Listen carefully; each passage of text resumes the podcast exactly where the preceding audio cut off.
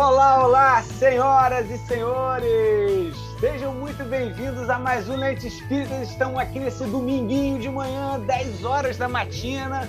Faz um diazinho frio, mas o sol vem rachando um pouco da galera, aqueles diazinhos gostosos para se dar uma volta na rua, para se ouvir um podcast, para brincar com o cachorro, para olhar as crianças brincando ou então para simplesmente passar o dia como nosso amigo e ouvinte Lúcio está provavelmente nesse momento fazendo uma comida ouvindo o nosso podcast. É uma alegria estar aqui com vocês. Aqui é Gabriel Marins e vamos ler o nosso dia a dia à luz da doutrina espírita. Que alegria, né, Gabriel? Eu sou Rosália Romão, e é um prazer inenarrável estar com vocês essa manhã, essa tarde, essa noite, essa madrugada. E a gente continua assim pedindo carinhosamente para que vocês façam suas críticas, seus comentários no Instagram, arroba podcast Lente Espírita, e no YouTube também. Alguns episódios já estão disponíveis. É só procurar Lente Espírita. Está uma alegria hoje, Gabriel. Dia quentinho nesse inverno e esse tema também está de aquecer corações, né? Pois é, Rosália, refletir sobre a humanização do movimento espírita e suas características históricas tem sido muito bacana. E hoje, em especial, iremos conversar sobre uma das figuras ilustres desse movimento, Bezerra de Menezes. Lá em casa, a Rosália botou aqui na pauta para eu contar uma história que eu tenho com Bezerra de Menezes. É, e lá em casa, eu descobri há pouco tempo uma história da minha família com Bezerra de Menezes. Né? É, e é uma história de, com Bezerra de Menezes já desencarnado. Né? Meu pai conta que, uma época, a minha família é, paterna, né, eles passaram por um, um momento de muita dificuldade da, da próprio núcleo familiar ali. Né? E meu pai já estava envolvido com o movimento espírita e a minha avó, meu, meus avós, assim, eles já tinham um direcionamento diferente. Minha avó não entendia muito bem isso, né? O meu avô era do Umbanda. E aí, é, um dia, muito aflita, né? Meu pai falou assim para a vovó: Mãe, ora por Bezerra de Menezes. E aí, conta meu pai, né, que naquele dia minha avó orou para Bezerra de Menezes e, e aquele embrólio familiar ele teve um desfecho é, muito marcante, né?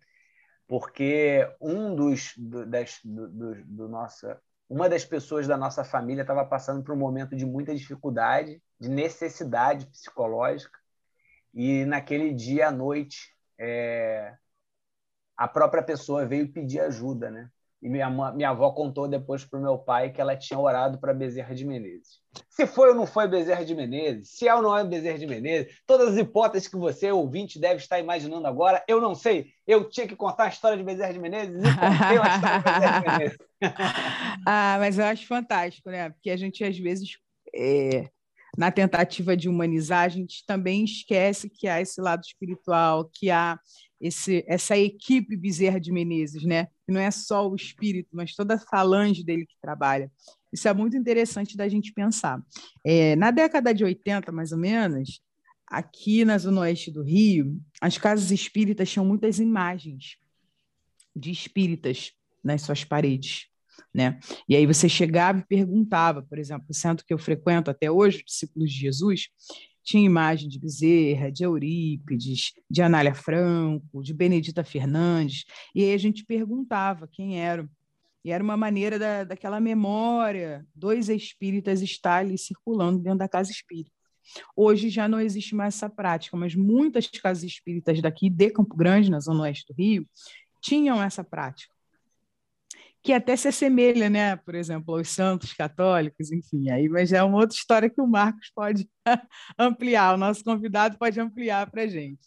Mas é, uma vez eu estava saindo da evangelização e uma senhora que ficava na recepção estava recebendo uma mãe com seu filho. E a mãe estava falando para ela assim: Olha, eu vim agradecer pela cura do meu filho, que foi um senhor daqui desse centro. Aí ela falou: Olha, que interessante, mas foi, foi passe? Ela não, foi uma cura. Ele foi à minha casa, visitou, receitou os remédios. E aí ela respondeu, né? É, perguntou, na verdade, quem? Eu posso te levar essa pessoa? E ela apontou para a foto do Bezerra. Né? Falou, foi aquele senhor ali. Nossa. E aquilo foi muito marcante para mim. Eu tinha uns oito, nove anos de idade. Foi muito marcante. E desde aquele episódio, eu fui procurando, sabe, saber sobre a vida desse homem. E assim, hoje a gente vai discutir um pouquinho exatamente essa humanização, porque sempre me chamou a atenção a sacralização de Bezerra de Menezes, como se Bezerra de Menezes fosse o santo do espiritismo. Né?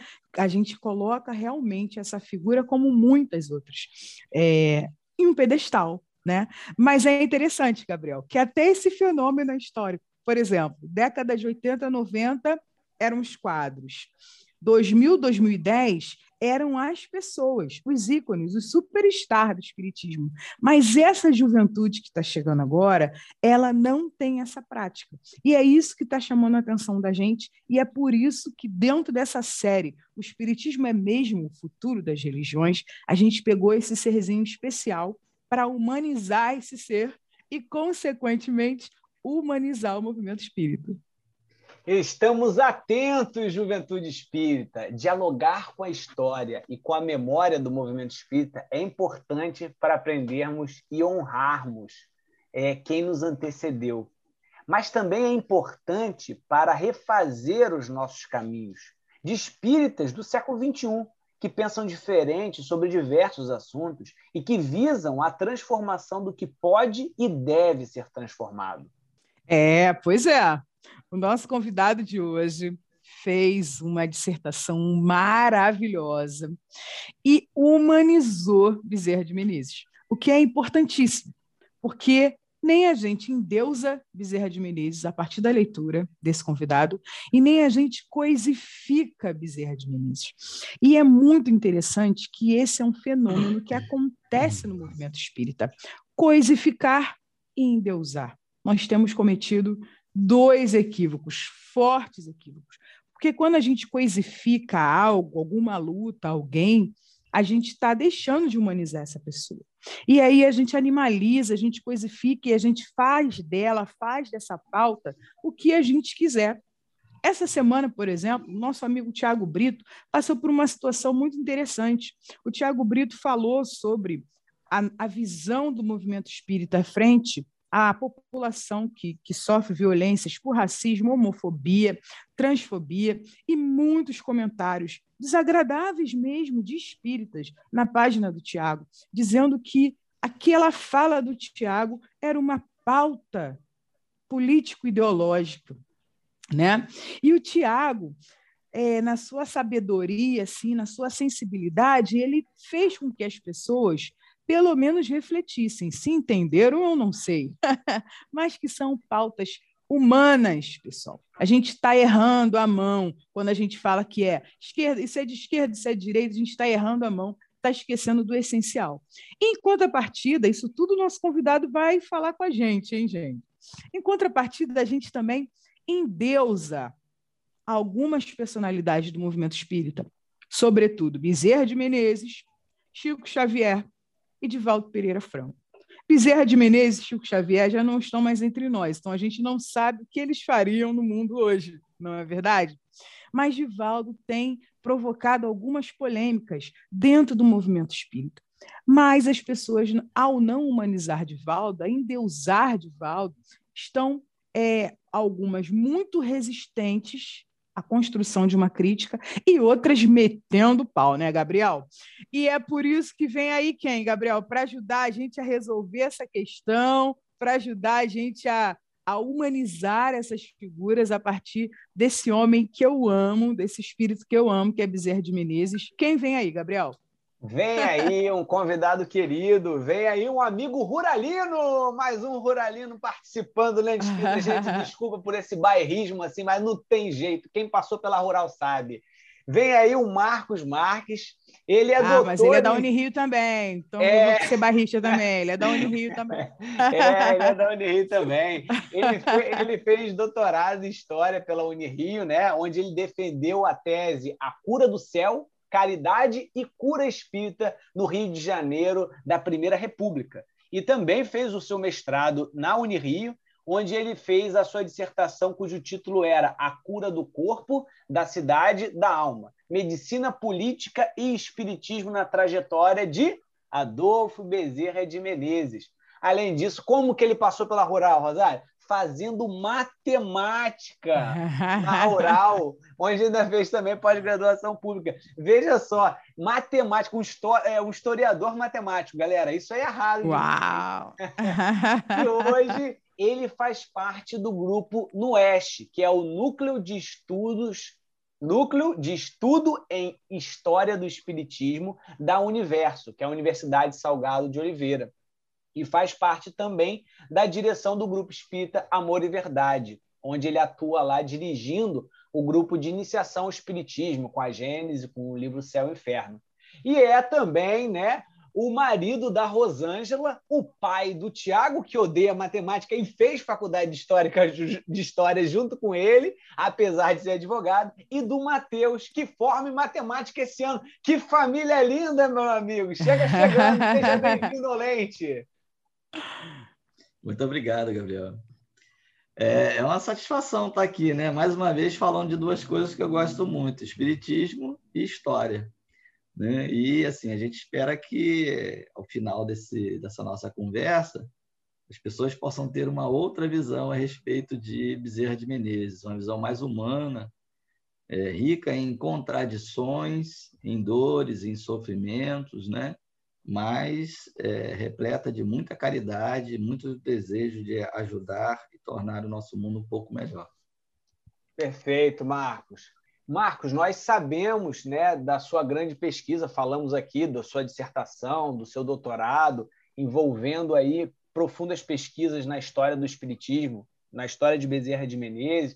Também tem, acompanhamos aí suas entrevistas no YouTube, como no canal Espiritismo em Kardec, né, onde também teve presente lá né, um dos nossos amigos que estiveram aqui no episódio anterior, Rodrigo Farias, e aí hoje a gente está nessa busca por Bezerra de Menezes, mas queremos trazer aqui perguntas simples, na verdade, de ouvintes, né? em sua maioria jovens do movimento espírita, que desconhecem a história desse personagem.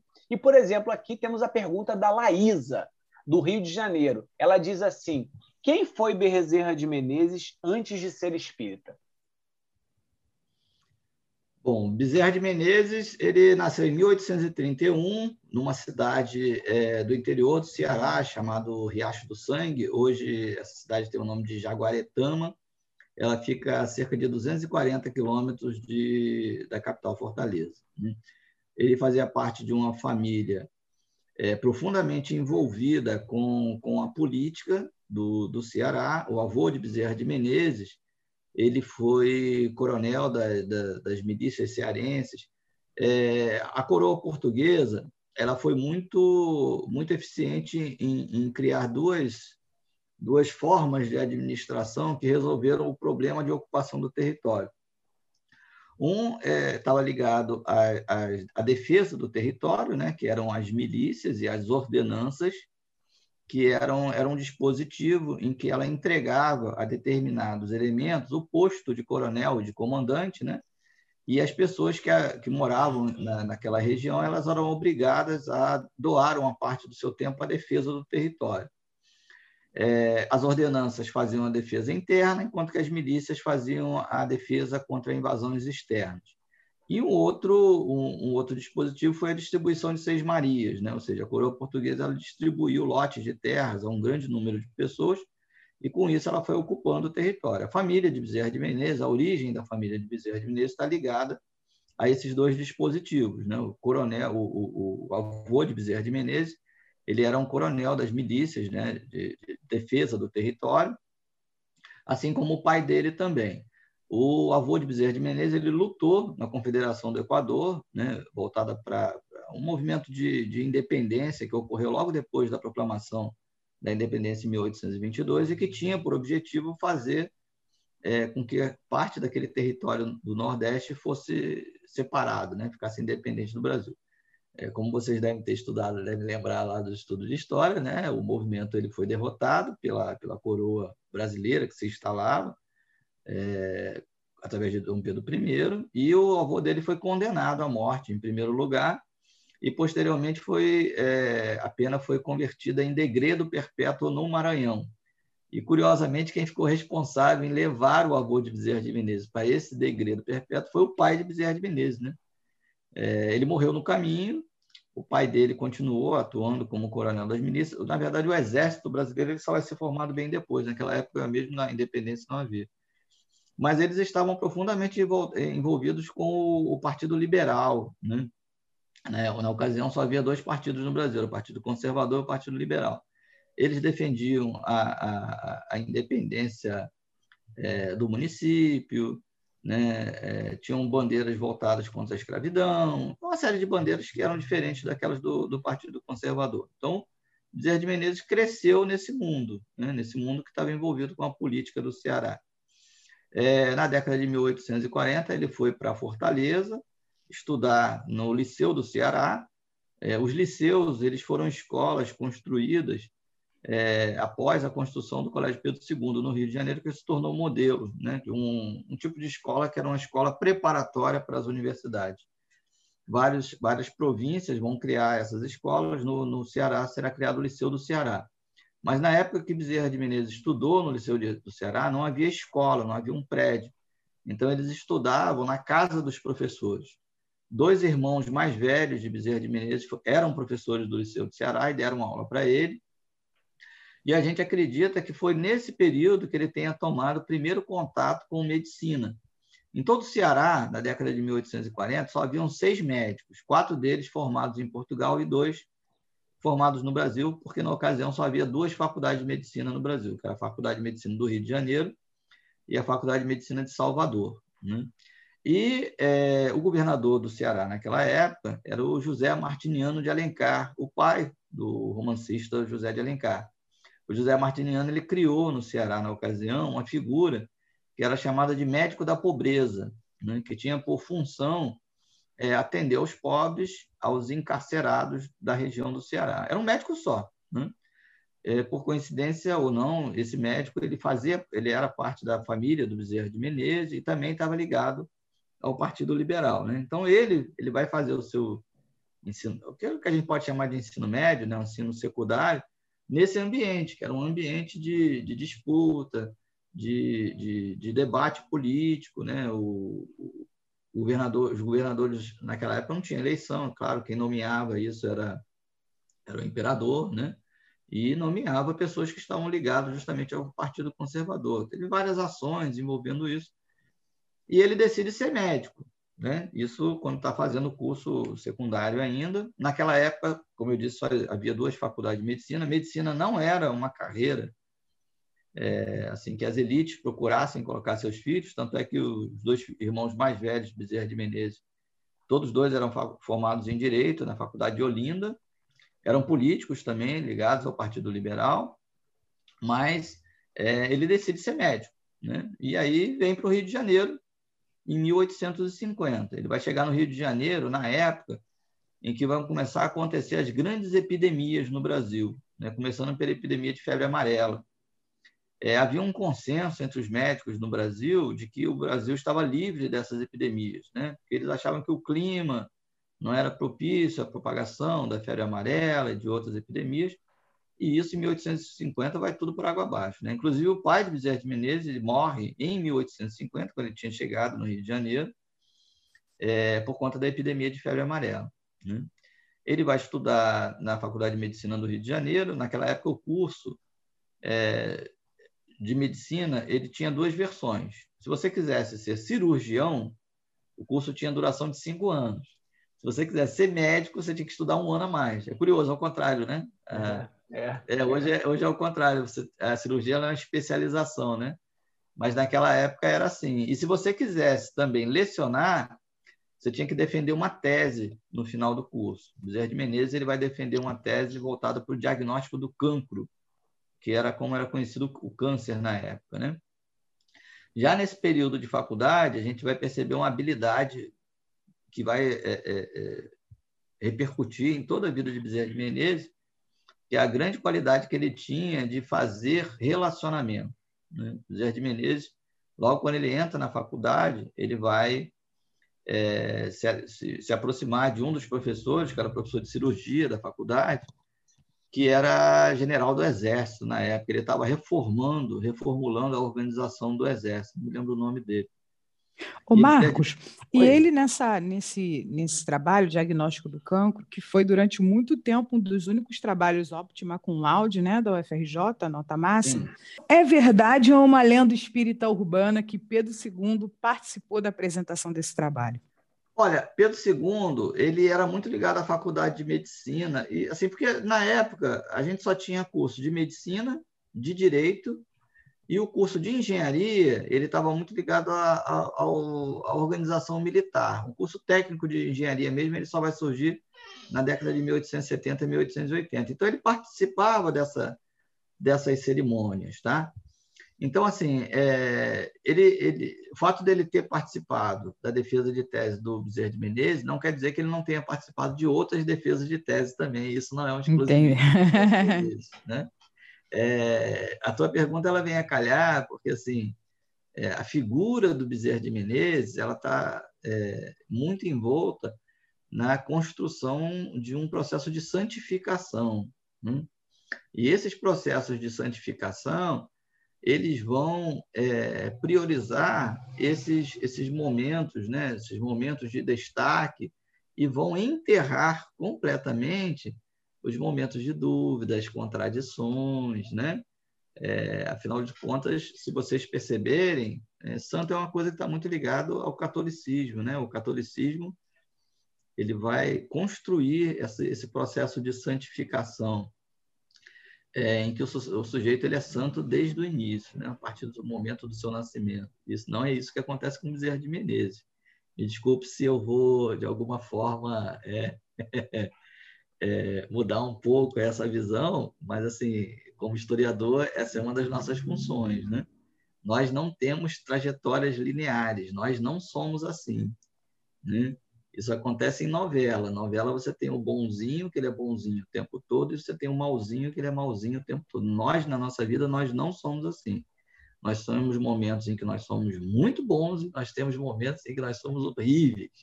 Isso acontece comigo, com o Gabriel, com a Rosália, aconteceu com o Bezerra de Menezes também. Né?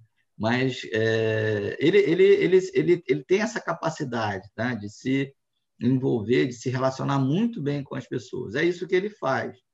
Né? Quando ele termina a faculdade dele, em 1856, ele, ele, ele começa assim, a agir em várias direções diferentes. Ele se torna tenente cirurgião do Exército, ele tentou uma vaga como professor na Faculdade de Medicina, não foi aprovado. Ser professor numa faculdade de medicina não, tem, não tinha na época o status que tem hoje. Né? Tanto é que só teve dois candidatos só. Foi ele e um outro candidato que era um médico já mais conhecido no Rio de Janeiro, que acabou sendo aprovado. Os salários eram muito ruins, os professores reclamavam muito da, da indisciplina dos alunos, né? É, faculdade de medicina não era coisa para pobre. Faculdade de medicina, as faculdades elas eram feitas para atender os filhos das elites. Então, essa tentativa de dizer que Bezerra era pobre, que Bezerra era necessitado, isso é mentira. Né? Família de Bezerra de Menezes ela pertencia às elites é, políticas, intelectuais e sociais do Ceará. Por isso que ele vem estudar na Faculdade de Medicina no Rio de Janeiro do contrário, ele não viria. Né? É, então, essa, essa, essa tentativa de dizer ah, Bezerra de Menezes era pobre, era necessitado, isso é mentira. Né? Isso não, não, não condiz com, com a realidade histórica. Ele vem para cá, né? há, há uma construção é, espírita que diz que Bezerra de Menezes se recusava a morar nas repúblicas, né? se ele fosse pobre, ele tinha que ir para uma república. Ele tinha uma casa dele separada, ele tinha inclusive criados, né, que cuidavam dele. Isso não é coisa de pobre, né? A faculdade era paga, ela não era grátis. Viver no Rio de Janeiro daquela época não era barato, era muito caro, né? Então ele, é, é, ele, ele tinha condições, né, sustentados pela família para que ele se desenvolvesse no curso.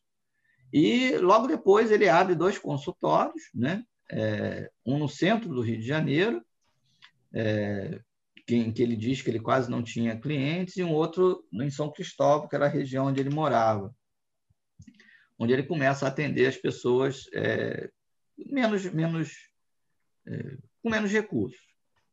Mas aí a gente tem um, tem um outro problema, que é assim, ó, as pessoas no século XIX, elas não iam a médico. Né? Hospital, então, nem pensar. Hospital era lugar para morrer. Né? As pessoas não iam ao hospital. Os processos de cura elas estavam muito ligados aos processos de conhecimento popular. E as elites, então, essas que não iam a médico mesmo, né? a não ser que o médico fosse na casa delas, era diferente. Né? É, ele abre esse, esses consultórios, começa a advogar, ele é tenente cirurgião, e aí, em 1800, ele se casou em 1858 com a Maria Lacerda, que era de uma família assim abastada de campos. A gente não sabe como que se deu esse conhecimento, né? Quando ele casa com ela, ele tem 27 anos de idade, ela tem 15. Não se surpreenda, porque isso é uma coisa comum naquela época. Né? Uhum. Meninas casarem muito cedo, casar e ter muito filho. mulheres existiam para isso, né? Casar e ter muito filho. É, ele casou em 1858 e em 1860 ele se candidata a, a vereador. Né? É, eu encontrei vários artigos de jornal assim recomendando a, a candidatura dele, né? indicando Bezerra de Menezes, é, que Bezerra de Menezes atendia as pessoas, que Bezerra de Menezes atendia é, ao guarda, né? que era o, o militar, é, fazendo várias recomendações em relação à honestidade dele, tanto eles quanto a outra figura, que também vocês devem ter ouvido falar, que é o Dias da Cruz, né? que também era médico. É, naquela época não havia prefeito, eram eleitos nove vereadores para a Câmara Municipal, e quando esses vereadores eram eleitos, entre eles eles faziam um, uma eleição entre eles, né, para descobrir, determinar quem seria o presidente da, da Câmara de Vereadores. Cabia à Câmara de Vereadores fazer, entre outras coisas, o serviço que hoje é feito pelas prefeituras, que é cuidar da cidade, né? em seus vários aspectos, segurança, limpeza, atendimento e por aí vai. Bezerra de Menezes ele se tornou. Aí é, é, é, entra a primeira a primeira briga de Bezerra de Menezes, porque um personagem que vocês devem conhecer pelo nome de rua, o Roberto Radoc Lobo, né? Ele era diretor do Partido Conservador e ele entrou com uma ação para impedir a posse de Bezerra de Menezes, porque havia uma, uma determinação legal de que militar não podia exercer é, cargo público, né? Que bom que isso acontecesse hoje, mas não existe. Naquela época. Fica a dica. É, não podia exercer cargo público. E aí ele se viu na seguinte condição, né? Ou ele continuava como tenente cirurgião do Exército, ou e abandonava a eleição dele, ou ele ficava como vereador e aí ele teria que pedir baixa do Exército. E foi isso que ele fez. Ele alega nas memórias dele que aquilo foi insistência da esposa e tal, eu acho que isso é conversa fiada, porque ele já vem de uma família que está muito envolvida com a política. a política fazia parte da família, né? E ele se candidata também pelo Partido Liberal. É curioso, porque quando você olha a composição da Câmara, dos nove vereadores, seis eram médicos. Os outros três eram militares, né? Então, essa é a composição da Câmara. E ele vai se tornar... A Câmara, ela tinha... Não havia secretarias, havia o que eles chamavam de comissões né? Funcionava mais ou menos como se fosse secretaria. Ele se tornou é, é, diretor da comissão do Matadouro. Né? É, o Rio de Janeiro nunca conseguiu produzir é, é, o que nós consumimos em termos de alimentação. A nossa alimentação ela sempre foi importada, né? principalmente de São Paulo e de Minas Gerais. E isso aconteceu com a carne, as chamadas carnes verdes. Né? Elas vinham em, em, comboios de São Paulo, de Minas, e quando ela chega, quando esses comboios chegavam aqui, eles não podiam ser comercializados diretamente. Primeiro eles tinham que passar pelo matadouro público. No matadouro público era feita a pesagem do gado, é, o exame do gado para ver se não tinha alguma doença, né? E ali, conforme o gado ele era morto, eles tinham que recolher os tributos à, à municipalidade. Né? José de Menezes vai ter o segundo embate dele, porque o Império tentou nomear um, um, um, um criar um cargo, né, é, para ser o diretor, né, responsável pelo matadouro. E ele, ele vai agir contra o império, ele vai contra a ordem do império, dizendo que aquilo é atribuição do município. O império entra com uma ação para confiscar o, o, o, a eleição dele, né? Como vereador, ele perde o mandato de vereador, ele entra, ele responde àquela ação, ele é absolvido na ação e ele é recomposto no cargo, né? Na, na de vereador e ali ele vai ter outros embates também, principalmente com o Império. O governo era muito centralizado, né? tudo passava pelo Império. Isso é uma das reclamações que ele vai fazer. Depois disso, ele foi eleito, é, ele, a primeira eleição dele em 1860, né? depois em 1864 ele foi eleito vereador de novo. Aí, em final de 1868, ele foi eleito para vereador e para deputado né, que é o equivalente ao que hoje a gente chamaria de um deputado federal. Havia os deputados é, provinciais, que eram os deputados do Rio, e havia os deputados, é, deputados, o nome só tinha esse deputado, né, que era equivalente a um deputado federal. Então, no final de 1868, ele exercia os dois cargos, né? Ele era vereador da municipalidade e também era deputado. Aí ele vai fazer o primeiro discurso dele na tribuna do Rio, ele faz uma análise né, do, do, governo, dizendo que o, o governo sofria né, de, de três, três doenças. Era muito comum os médicos fazerem essa análise da cidade como se fosse um corpo. Né? Por isso que parte da medicalização é cura da cidade. Né? Ele entende que a cura do corpo cabia à medicina, a cura da cidade cabia à política e a cura da alma cabia ao espiritismo.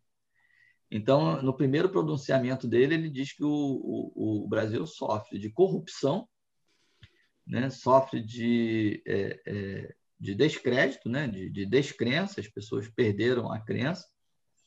E ele tinha um embate muito grande com os, o, as pessoas do, do, do, Partido Liberal por conta da chamada política de conciliação. Né? Havia um, um discurso na época muito comum que comparava é, eu, como eu falei, havia dois partidos só, o conservador e o Partido Liberal.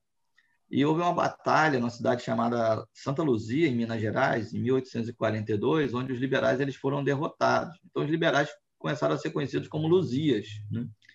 E um dos diretores, o principal dirigente do Partido Conservador na época, era justamente o Marquês de Saquarema. E aí os, os conservadores começaram a ser conhecidos como Saquaremos.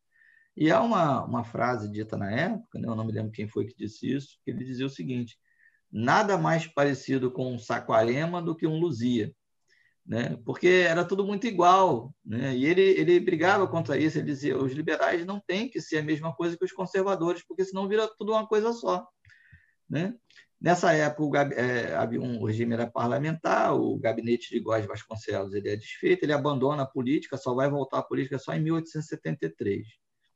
Mas antes disso, a gente já vê algumas tendências que eram muito comuns, é, é, algumas discussões que eram comuns. Talvez uma das discussões mais relevantes do problema estava do período estava justamente relacionada à emancipação e libertação dos escravos. Né? Bezerra de Menezes ele se envolve nesse, nesse, nesse, nessa discussão em, dois momentos que são marcantes. A primeira é um projeto que ele apresenta à Câmara de Vereadores, para a construção de um chamado Instituto de Amas de Leite. As amas de leite eram uma, uma coisa muito comum na cidade. Né? As mulheres portuguesas, as mulheres brancas, elas achavam que elas não tinham que amamentar. Então, elas pegavam escravas para fazer esse trabalho. Muitas vezes, a escrava ela tinha o seu filho vendido logo após o nascimento, né? para evitar que ela amamentasse o próprio filho e servisse como ama de leite ao seu senhor. Então, é, isso é uma das coisas que a gente tem que observar na trajetória de Bezerra de Menezes, porque ele, ele, ele cria esse projeto, mas assim, ele não está preocupado com escravo, não. Né? A preocupação dele era uma questão higiênica e médica. O projeto dele é, diz que as, as escravas tinham que ser examinadas por médicos, tinham que ter uma carteirinha, né? onde elas passassem periodicamente por avaliação, e a ideia dele é que aquele leite não contaminasse as pessoas, né? Você não vai encontrar isso em nenhum tipo de história de Bezerra de Menezes com cunho espírita. Isso que a gente chama de apagamento, né? Essa parte da história de Bezerra de Menezes ela é apagada. Né? Depois disso, em 1869, ele vai escrever um livro É um texto curto, chega a 70 páginas, mais ou menos, é, intitulado A Emancipação dos Escravos Sem Danos para a Nação. Ele apresenta esse projeto em 1869. Esse é um dos poucos trabalhos que existem no Brasil que se preocupam com a trajetória dos escravos após a libertação. A gente só conhece dois. Um é de Bezerra de Menezes, que você quase não escuta falar em história, e um outro é do André Rebouças. Né? É, esses dois é, personagens eles vão justamente pensar o que, que vai ser feito com os escravos se eles fossem, forem libertos. Então, qual é o projeto de Bezerra de Menezes? Ele raciocina da seguinte forma: a expectativa de vida dos escravos naquele período era de 21 anos.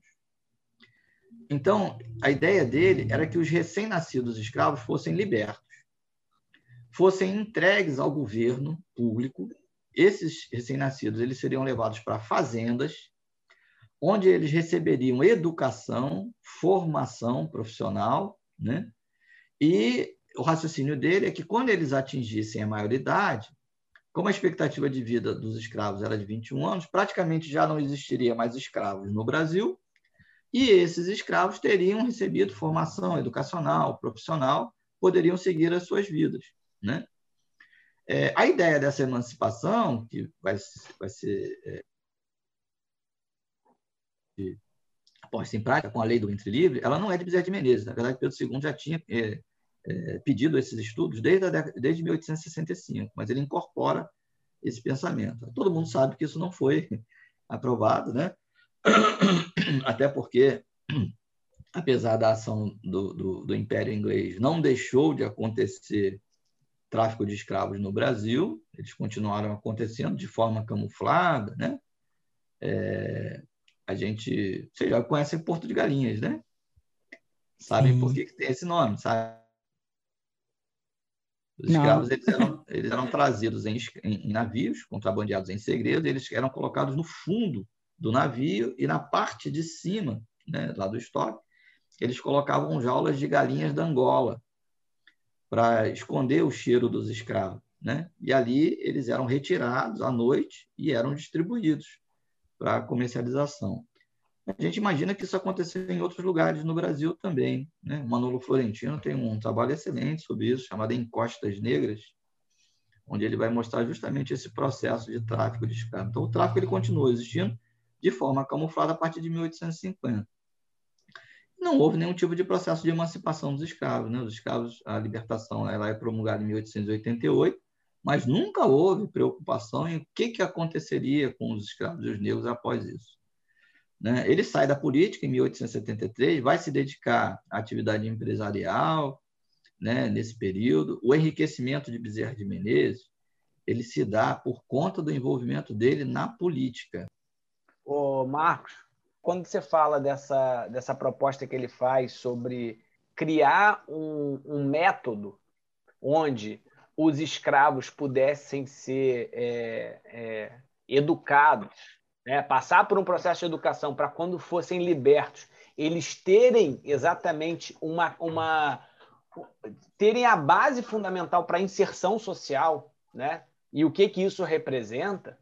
é muito interessante porque é, hoje, quando a gente está no debate espírita e a gente está falando sobre a necessidade de uma reparação histórica, né, do, é, do, do, do, dano que representa a escravidão no Brasil e a forma que foi feita a, a abolição, né, é, a gente às vezes é, é fala sobre, explica que isso são karmas, né, que é, é, as pessoas estão espiando, a gente escuta de todas as formas, e a gente vê né, aquelas pessoas que a gente considera ali como é, baluarte do espiritismo, como diz meu pai, né, é, é trazendo propostas de progresso já para que é, evitar danos futuros. Né? E casa também junto com a pergunta do Marcelo de Itaperuna, né? quando você ouviu falar de Bezerra pela primeira vez, por que ele te chamou a atenção a ponto de você pesquisar sobre a vida dele? Porque tudo que você está trazendo para a gente é, é, novo. Né? Você está trazendo detalhes é, de todo um processo político, social, e como é apresentado pelos biógrafos espíritas, né? como se fosse algo extraordinário, algo que não estava, por exemplo, é, dentro de um processo né, de, de, de, convívio do Bezerra. Né? O Bezerra vem de uma tradição política, o Bezerra vem de uma família de elite, o Bezerra vem de uma ligação com movimentos históricos. Né? O Bezerra faz parte de um partido liberal, mas como você bem destacou, é, nem, todo liberal e conservador que alternavam o poder, os Luzes e os Saquaremas, tinham opiniões muito parecidas. Mas o que, que te chama a atenção? O que chama a atenção do Marcos? Né? Porque o espírita Marcos ouviu muitas coisas de Bezerra, mas o pesquisador Marcos, sabe? O que, que todo esse processo que, que abre seus olhos, né, amplia sua visão sobre Bezerra de Menezes, qual é a diferença? Qual foi o ponto de partida que você falou? Opa, também quero traçar esse caminho aqui. Também quero fazer uma pesquisa nesse caminho, que é uma atenção que o Marcelo de Itaperuna nos chama, né? Olha, Rosária, é, quando eu estava fazendo a graduação, a gente chega um momento que a gente tem que fazer o TCC, né? Você tem que pegar um assunto uhum. para escrever. E aí, é, eu, eu, frequentava a casa espírita, né? Mas, assim, as raízes históricas do espiritismo na nossa casa se devem à minha esposa. Né? Minha mãe era uma, era uma pessoa muito católica, né? E mamãe morou com a gente desde que nós nos casamos. E a minha esposa ela começou a frequentar a casa espírita após a morte da, da mãe dela. Né? Foi uma morte muito dolorosa, tá? ela começou a frequentar, mas ela, ela gostava tanto de mamãe que ela começou a frequentar a casa espírita escondido. Né? É, aí, até que um dia eu me empolguei, falei assim, olha, tu já está muito grande, tu não tem que ficar escondido nada. Aí chamei minha mãe e falei, olha, mãe, é o seguinte, ó, a Rosânia está frequentando a casa espírita, ela gosta do espiritismo, você vai aceitar numa boa. Então, muito contrariada na vida, ela aceitou, né? A mamãe era muito engraçada, ela às vezes tinha almoço na casa espírita, ela ia, mas assim, ela ficava olhando na rua, né? na hora de sair, ela abriu o portão e ela olhava um lado, olhava para o outro, para ver se não tinha nenhum conhecido, aí ela saía. ah, muito bom. É, ninguém nunca pode dizer que um dia se viu Maria José dentro de uma casa espírita, mas foi assim. E aí eu frequentava, assim, mas eu não era um, um grande frequentador. E aí, quando eu quando eu fui fazer o, o, o TCC, eu vou falar sobre espiritismo, vou pesquisar sobre espiritismo. Pesquisa em religião na área histórica é uma coisa relativamente recente, né? É, o meu orientador, por exemplo, ele não pesquisa espiritismo, ele pesquisava devoções negras.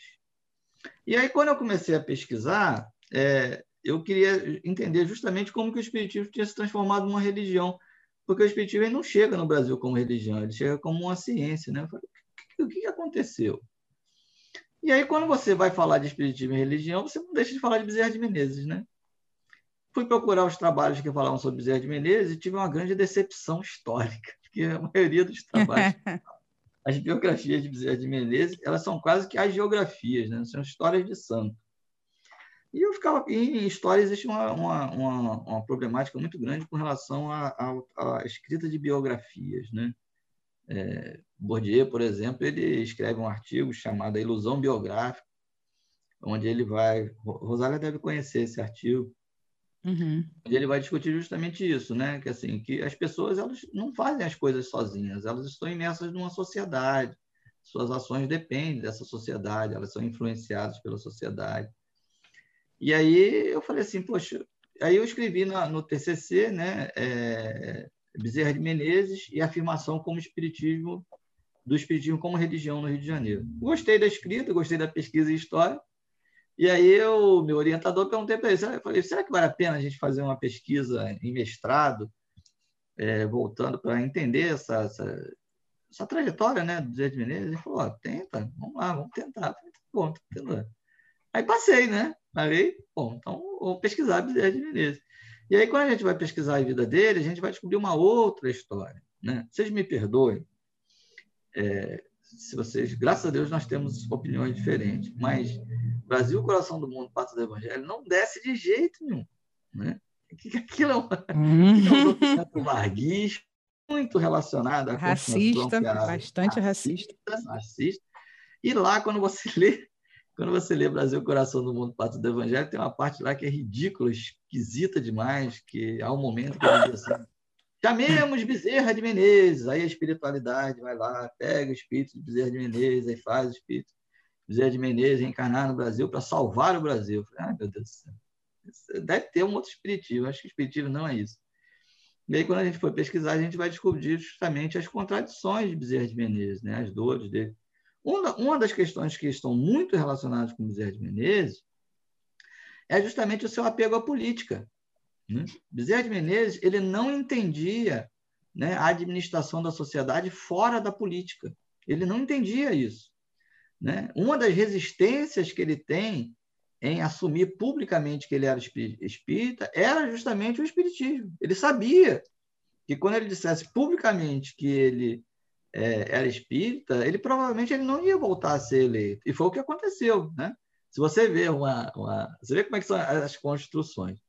A gente tem na nossa sociedade uma ideia que está muito relacionada a, a relacionar política com sujeira, com desonestidade, com algo ruim, né?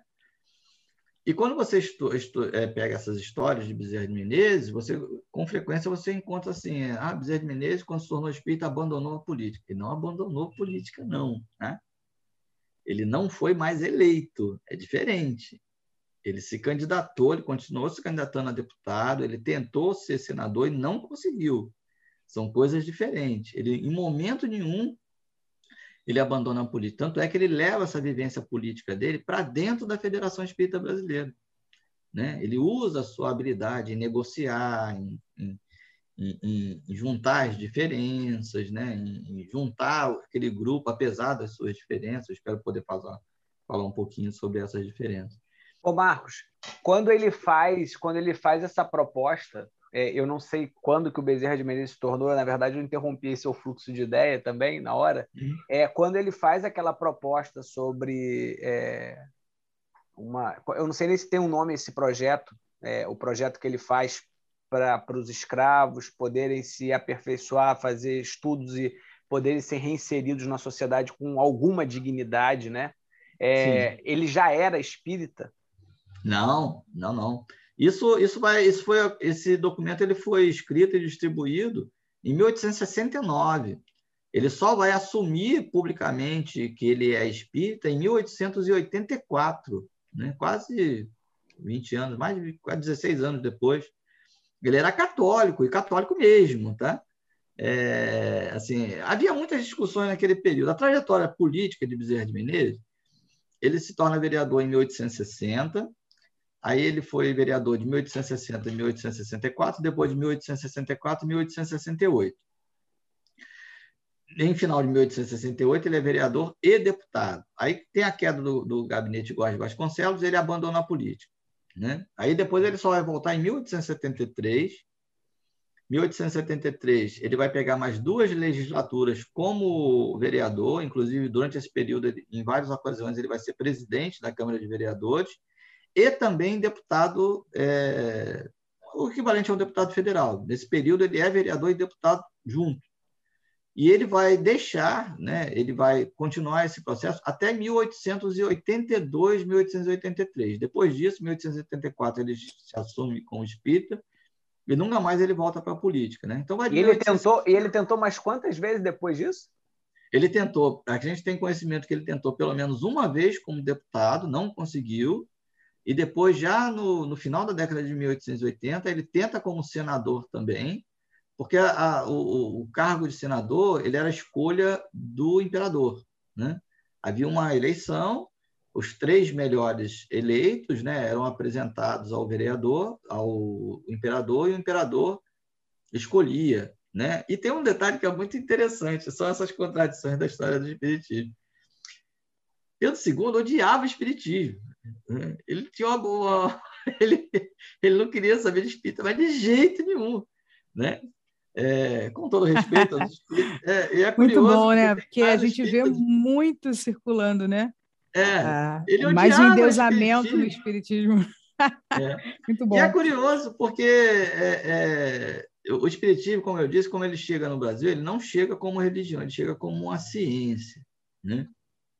Pedro II, ele era um cientista amador, ele tinha muita admiração pelo, pelo pensamento científico, por isso que ele comparecia a esses episódios na faculdade de medicina, né? E o espiritismo, ele, ele, o espiritismo ele vai romper com, digamos assim, um, um, um processo que é um processo que ele está muito ligado à modernidade. Né? Que processo é esse? Cabe à ciência o estudo da realidade, cabe à religião o estudo e a aproximação com a transcendência, e cabe à política a administração do Estado. O Espiritismo é uma religião que se propõe a ser uma ciência, então ele invade um território que ele não deveria invadir. Tanto é que as sociedades elas vão criar mecanismos justamente para criminalizar essas práticas que não são conduzidas pela, pela ciência. Né? O Espiritismo ele é criminalizado no Código Penal de 1890. Ou seja, ele se propõe a ser um, um, uma doutrina que cura. Por isso a minha preocupação é entender esses processos de cura. Né? É, os espíritas vão criar é, nosologias, vão criar explicações para a loucura, vão se aproximar da homeopatia, né? e assim, vão entrar em conflito com a medicina. E é, é, como eles entram em conflito com, com as ciências, essa é uma das razões do ódio de, de Pedro II, Pedro II odiava espírita, né? Aí lá no final lá do, do Império, né, no finalzinho do Império, é, uma lista tríplice com três candidatos. Um deles é Bezerra de Menezes, que já tinha se assumido como espírita, não ia ser escolhido nunca, né? como não foi escolhido mesmo. Né? Então, assim, é, mas a gente vê na trajetória de Bezerra de Menezes coisas que são muito curiosas. Então, por exemplo, havia na, na, nesse período uma relação muito intensa entre é, é, cortiços e doenças. Né? Mas o Rio de Janeiro, a habitação popular no Rio de Janeiro, desse período final do Império, eram os cortiços. O aluguel no Rio de Janeiro era muito caro. Né? Cortiço era aquela construção a, de baixa altura, não tem banheiro, muita gente dentro do mesmo cômodo. Os médicos começam a relacionar a vivência no cortiço com a proliferação de tuberculose e outras doenças e tal. E na mesma época que Bezerra foi, foi vereador no Rio de Janeiro, isso já na década de 1870, havia um vereador também, né, é, vocês devem ter ouvido falar, que é o Barão do Lavradio. Né? O Barão do Lavradio ele faz um projeto para acabar com os cortiços no Rio de Janeiro. E Bezerra de Menezes, ele é totalmente contra, e ele diz que ele, como é, presidente da Câmara, ele não vai derrubar cortiços. Ah, o pronunciamento dele é muito bonito, né? Ele diz assim que é certo que os cortiços podem ser focos de proliferação de doenças, mas colocar toda aquela gente na rua sem que o Estado é, forneça habitação digna para essa população seria tornar o problema ainda pior. Né? Então, ele diz: enquanto eu for é, presidente, isso não vai acontecer. É uma visão social muito importante dele, né? assim, é o entendimento. E é uma das contradições do Bezerra de Menezes porque ele é contra a centralização, né, que era muito comum em relação à, à, direção que o Império dava à política. Ele dizia que não havia um prego que se pregasse no Brasil sem que tivesse autorização do, do, do, do imperador. Né? Assim, as câmaras elas eram muito é, restritas nas suas ações, tudo tinha que ter autorização, tá? inclusive as verbas.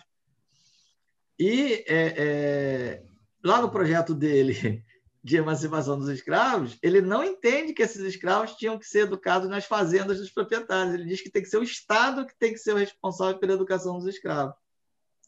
Mais tarde, ele vai editar um documento também contra a seca no Nordeste, onde ele vai dizer o seguinte, que o Império manda verbas, mas quando chega lá no, no, nos locais de seca, essas verbas se perdem. Então, deveria ser o Estado administrar essas verbas. Né? Você vê como é que são as contradições dele, né? Ele, ele defende um, um ele é um liberal, ele, ele, defende a iniciativa privada, as ações, mas quando é, é, entra nesses nesses temas mais polêmicos, ele diz que é o Estado que tem que, que administrar aquilo tudo, né? Isso faz parte das contradições dele. É, tem uma pergunta do nosso, um dos nossos ouvintes aqui que eu acho que na verdade se encaixa perfeitamente naquela outra pergunta que eu tinha feito e junta com essa aqui que a Laila do Rio de Janeiro ela pergunta se Bezerra de Menezes fosse vivo hoje, estaria envolvido em polêmicas políticas? Como você estaria? sugere que ele se posicionaria nos dias atuais? Olha, é muito difícil dizer isso, porque são realidades totalmente diferentes, né? Mas, assim, alguns dos debates que ele se envolveu na época são, são debates que estão presentes hoje, né? Bezerra de Menezes, ele é autor do primeiro projeto de proteção da floresta da Tijuca. Né? Vocês, com certeza vocês não sabem disso, né? mas a Floresta da Tijuca ela passava por um processo de é, depreciação no período, inclusive em vários momentos o município do Rio de Janeiro ele vai ter problemas muito sérios com abastecimento de água por conta justamente da, da utilização e destruição dos mananciais da Floresta da Tijuca, né? derrubada de árvore para produção de carvão e por aí vai. Ele cria o primeiro projeto é, de proteção da Floresta da Tijuca, né? Ele é, é, criador do primeiro projeto de estabilidade dos servidores, dos professores. Né? Ele dizia que não é, não é possível que os professores exerçam sua, os professores municipais, né? que eles exerçam sua, sua profissão sem serem estabilizados. Ele é autor do primeiro projeto de regulamentação do serviço doméstico, né? projeto dele, de Bezerra de Menezes. Né? Ele vai se pronunciar na Câmara de Vereadores, como no Parlamento também, em diversos momentos, contra os ataques que sofriam os deputados que eram a favor da libertação dos escravos. Né? Então, assim, ele, tá, ele é autor de projetos de regulamentação é, do matadouro, né, de regulamentação das carnes. É mais uma das contradições dele. Para regular o processo de, de, comercialização e preço de carne no Rio de Janeiro, ele defende, por exemplo, a criação de açougues públicos. Hum? Viu como é que é um liberal que chama o Estado para resolver problemas que o processo liberal não tinha como fazer. Então, assim, isso está na nossa discussão de hoje. Né? É, é, discussão política fazia parte da vida do Bezerra de Menezes. Né? Ele estava imbuído. Então, hoje, se ele estivesse aqui, é, ele estaria envolvido nessa discussão também, com certeza. Né? É, os posicionamentos, é claro que são outros, né? as ideias são, são outras, algumas das discussões são um pouco diferentes, mas ele está envolvido nisso. É, eu né? acho que você falando aí que, por exemplo, ele, ele fez, é, ele participou fazendo manifestações de defesa é, dos deputados que, que eram a favor da libertação dos escravos, né? Porque então, eram atacados. Que né? eram atacados. O, o, se a gente for falar sobre o direito democrático desse dele, dele de ser exercido, né? Das, das posturas de Bezerra, se a gente pudesse elocubrar uma coisa, ele estaria nesse momento agora, com certeza, falando a favor da democracia, né? Porque ele foi um democrata. Ele viveu Sim. como democrata, né? Hoje a gente está vivendo foi... momentos de ataques diretos da democracia. E a gente é. não poderia imaginar um, um pensamento ético e democrático que fosse que coadunasse com esses tipos de coisas que estão acontecendo agora, como é, às vezes muda, né? Você, por exemplo, é, eu, eu, até conversei isso hoje, essa semana com amigos, assim, a gente chega numa situação que a gente está no Brasil hoje, criando é, a demonização de um grupo de políticos, né? Você demoniza um grupo de políticos, diz que eles, na verdade, o, o ato deles exercerem a sua política criou-se um grande mal e você cria um demônio. Né? E hoje, na verdade, é, e, e aí muitos, muitos, é, muitas, muitos frutos do que a gente vive hoje, eles nascem exatamente da, da sedimentação dessa demonização no, no imaginário popular. E de hoje a gente faz um outro estágio, né? Hoje, hoje a tentativa de colocar mais um demônio no jogo porque não bastava um, né? Agora o novo demônio é o STF, com uma série de ataques diretos às instituições democráticas. E como a gente imaginar né? que uma pessoa como Bezerra de Menezes, que tem a sua construção, construção é, social, política espírita dentro de uma vivência democrática, é, está exatamente apoiando coisas como essas. Né? Às vezes a gente vê muitos espíritas falando em nome de Bezerra de Menezes e, ao mesmo tempo, sustentando essas ideias antidemocráticas. Isso, essas coisas não batem. Né? Quando você começa a conversar sobre a história, essas coisas não batem, né, Marcos? É, elas não batem. E, e assim, olha, o, o, o, pensamento mais simplista que existe é o pensamento dualista. Né? É o pensamento de criança. Né? Ou é preto ou é branco, ou é crente ou é frio. Né? É, é, é, é assim, é, ou é bom ou é ruim. É, esse é o pensamento mais, mais simplista que existe. Né? E dentro desse pensamento mais simplista, encontrar inimigos funciona. Esse negócio funciona. Né? O evangélico, por exemplo, em, em, em vários segmentos evangélicos, ele vai acreditar todo mal ao demônio. É bom. Fala comigo. Diz assim, não seria Terceiriza ótimo. todo o é. problema, né? É, mas funciona, né? Sim, Parece o Homer Simpson, né? É, é, é, é, é Homer Simpson é que, é que diz isso, né? Ah, a culpa é minha, eu ponho o que eu quiser. É ótimo, isso funciona porque ele é muito simplista, né? Ó, a culpa é dele. Aponta o dedo lá para ele, ó, todo mundo olha e fala assim, pô, que beleza, tá resolvido o meu problema, tá explicado, a culpa é dele, né? Então, assim, sem a gente se envolver é, é, em, em, política partidária, a culpa é do PT, a culpa é do STF, a culpa é do Senado, a culpa é do... Sempre você vai... A culpa é do demônio, e por aí vai. Um raciocínio mais apurado é, vai apurar isso, né? vai separar isso, né? separar as coisas. E Bezerra de Menezes ele está envolvido nesse processo, porque assim não existe sociedade moderna sem política. Política faz parte da sociedade.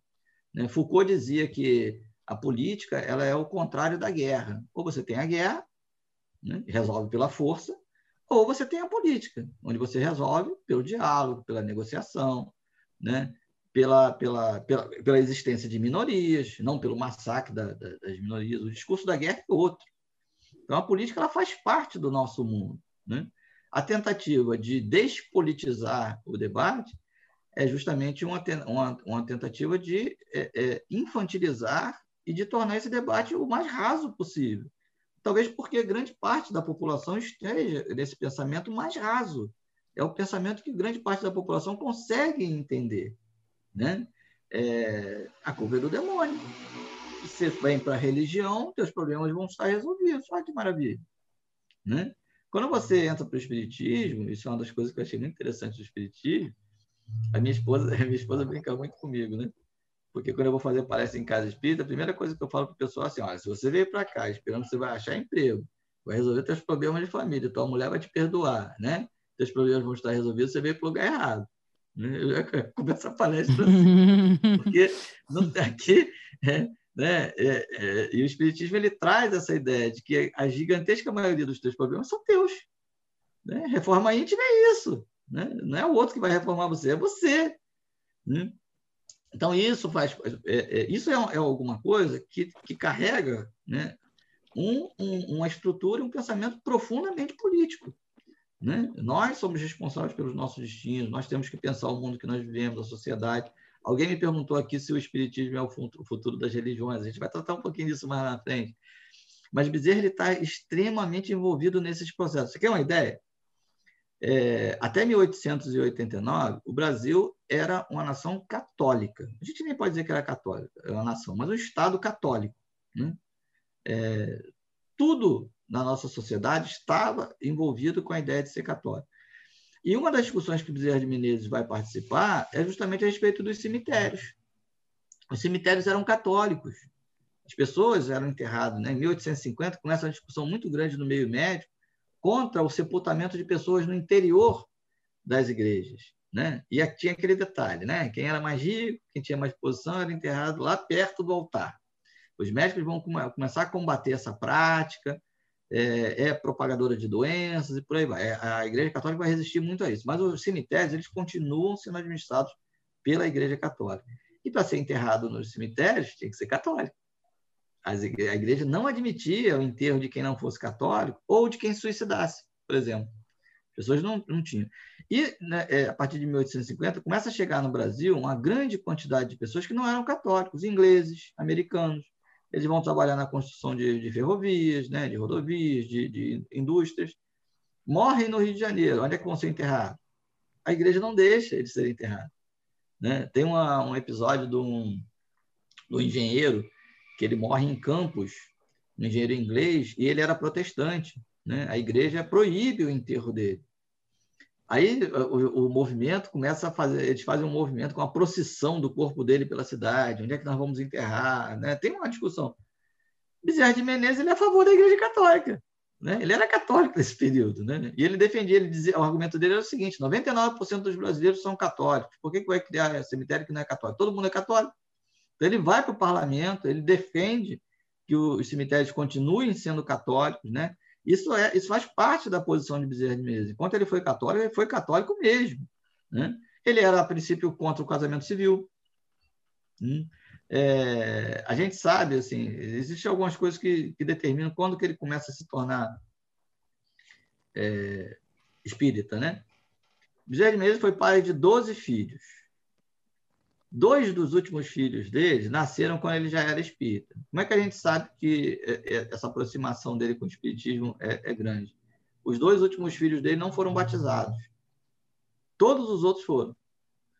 E, curiosamente, pelo mesmo padre que celebrou o, o, primeiro casamento dele em 1858 e o segundo casamento dele em 1863, é o padre Escobar. Né? É, celebrou, quando ele se torna espírita, ele deixa de batizar os filhos. Né? Mas, assim, até o décimo filho dele, ele era católico. Né? E um católico vigoroso. Né? Ele resiste muito, inclusive, a, a, a se aproximar do, do espiritismo. Né? A aproximação dele se dá pela dor. Ele tinha um, um problema gástrico, né? era médico, não conseguia resolver esse problema. E aí, um, do, um afilhado dele, o Maia de Lacerda, sugere a ele que ele vá consultar um médium, que era um médium muito conhecido no Rio de Janeiro, chamado João Gonçalves. O João Gonçalves faz o diagnóstico dele, prescreve um remédio e ele fica bom daquilo, né? Isso vai acontecer em 1878, 1878, 79. Depois, em 1881, 1880, a esposa dele vai ser diagnosticada com tuberculose. Tuberculose naquela época era uma sentença de morte, né? E aí ele vai. A gente não sabe se isso é verdade, mas existem algumas histórias que circulam no movimento espírita de que ele teria escrito o primeiro nome da esposa dele num pedaço de papel, entregue para o Maia de Lacerda e dito para ele: bom, já que ele é médium, então não precisa escrever mais nada, né? Só o primeiro nome só, ele vai diagnosticar tudo. Aí o João Gonçalves faz o diagnóstico da esposa dele, dizendo que ela não tinha tuberculose, que o problema dela era de ovários, e deveria ser mesmo, nessa época já tinha tido sete filhos, né? É, e aí faz a prescrição para um tratamento e tal, ela fica curada. Bezerra de Menezes, segundo ele, ele, ele, ficou impressionado com o conhecimento de João Gonçalves, que não era médico, mas que fez todo um diagnóstico, explicou qual era a doença, qual era a causa e tal. E depois, isso em 1882, o filho mais velho dele enlouquece, hum, que também se chamava Adolfo Bezerra de Menezes Filho. Era estudante da Faculdade de Medicina, ficou louco. Aí ele começa a frequentar a casa espírita no Rio de Janeiro secretamente, né? É, secretamente, e aí é que ele começa a participar de reunião mediúnica, né? onde vai identificar a, doença do filho, ligada ao processo de obsessão e tal. Mas ainda assim ele não, não, não, não se assume como espírita, ele só vai fazer isso só em 1884. Né? Então, assim, antes dele dizer publicamente eu sou espírita, ele já vinha começando a frequentar a casa espírita, já estava participando de reunião mediúnica, né? E aí sim, aí depois de 1884, aí ele, ele vai é, participar intensamente. E a igreja, rapaz, a igreja fazia uma campanha contra os espíritos que era uma coisa de louco, né? Tinha um, um, um, bispo do Rio de Janeiro, o bispo Lacerda, ele faz uma declaração no jornal chamado O Apóstolo, dizendo o seguinte: os, os católicos devem odiar o espiritismo por dever de consciência. Né? Isso é uma declaração de um bispo, o bispo primário do Brasil. Né? Assim, eles vão. É, eu fiz um levantamento do número de artigos publicados nesse jornal, o Apóstolo, desde a década de 1860 até o final da década de 1890. E você percebe que na década de 1860 eles vão entender que o espiritismo ele desapareceria por ele mesmo. Né? O grande problema dos católicos nessa época não são os espíritos, são os protestantes, principalmente os metodistas, que imprimiam Bíblias em português e distribuíam para a população. Os católicos ficavam doidos com aquilo. Né? É, é, eles achavam aquilo um absurdo, né? fazer uma campanha então, eles achavam que o espiritismo era tão absurdo que queria desaparecer por eles mesmos. Isso na década de 1860. Em 1870, quando o espiritismo começa a florar mesmo no Rio de Janeiro, aí os, os artigos é, falando mal dos espíritos começam a aumentar. Na década de 1880, isso explode, né? E depois vai culminar com o Código Penal de 1890, né? No Código Penal de 1890, em três artigos, o artigo 156, 157 158, eles vão declarar que o espiritismo é crime se for utilizado para a prática de cura. Não só o espiritismo, o espiritismo, a homeopatia, a cartomancia, a bruxaria, né? Está tudo no mesmo saco, com pena que é de seis meses a 24 anos de prisão. Sugiro que você chame a Adriana Gomes, que é uma espírita pesquisadora de espiritismo e crime, é, que ela vai poder falar muito melhor para vocês a respeito desse processo, que vai se estender né, ao longo do, do tempo. Depois, no início do século XX, é, esse processo ele se torna ainda mais intenso, porque a associação entre espiritismo e loucura começa a ser um negócio absurdo. Na minha tese de doutorado, eu fiz um levantamento, por exemplo, é, o Hospício Nacional de Alienados, entre 1902 e 1930, cerca de 15% de todos os internos do Hospício Nacional de Alienados, eles eram é, diagnosticados como espiritopatas. Hum? É, tem um médico no Rio de Janeiro, o Henrique Roxo, ele vai criar uma doença né, é, psiquiátrica chamada espiritopatia. Ele vai descrever essa doença mesmo. E o, o, o, cartão de admissão dos doentes no Hospício Nacional de Alienados, uma das perguntas que constava lá no cartão é se aquele paciente já tinha frequentado alguma casa espírita. Qual era a casa espírita e quanto tempo ele tinha frequentado. Né? Então, é, a Rosária queria perguntar alguma coisa. Eu queria perguntar muitas, na verdade, porque são assuntos muito, muito interessantes, né? É, na verdade, Marco, já pegando assim o gancho que você estava trazendo, por exemplo, é, do Bezerra de Menezes socialmente, né? Do Bezerra de Menezes, como seria sugestionar, como seria a atuação política de Bezerra hoje, né? Lembrando que ele fala mesmo veementemente que o médico que não atende é um negociante de medicina, né? E aí isso diz muito sobre qual seria a posição dele também, né? Diante de uma pandemia que, que já levou, é, que já, já enfim, massacrou 570 mil famílias é, diretamente e indiretamente com a alta da inflação, com o desemprego, com a fome, né? É, a gente está vivendo um caos em proporções assim é, inimagináveis que, que no espaço de 5, 10 anos, a gente vai dizer para um, um, familiar que a gente tem que a gente perdeu um outro familiar de pandemia, morreu de pandemia, né? não é morreu de Covid, morreu de pandemia, de todas as consequências que a Covid trouxe para o nosso país nesse momento. Mas também um, uma questão que me chama muita atenção é como o Bezerra ele estrutura depois, né? federativamente, né? Como ele encaminha os estudos dentro da federação, que é de uma maneira muito disciplinada assim, e muito e muito semelhante a outras organizações religiosas que a gente conhece aqui no nosso país. E aí o, o ouvinte Bruno do Rio de Janeiro ele fez uma pergunta que eu achei sensacional. Ele fala assim: Bezerra de Menezes, ele era espiritólico, espírito é. e católico ao mesmo tempo, né? que a gente lê as biografias e vê a adoração que Bezerra tem a Maria, também vê os estudos que Bezerra faz é, em cima das, dos escritos de Rustang, e vê uma postura que ele toma na FEB, que é, que é justamente a de afastar né, os estudos de Rustang, só estudar mesmo os livros de Kardec, mas assim, dentro da federativa uma posição, na vida social uma outra posição. E aí, Marcos, o que, que o historiador Marcos tem a dizer sobre o Bezerra, ele era espiritólico? O que seria isso? Olha, Bezerra de Menezes, como todos nós, nós temos uma história, né? Então, assim, nós somos afetados na nossa história, na construção que nós fizemos, né? Então, assim, ele foi católico, ele, ele foi criado num berço católico, o Brasil era católico, ele foi defensor do catolicismo durante muito tempo. Então, ele vai trazer para a vivência espírita muito dessa vivência católica dele. Né?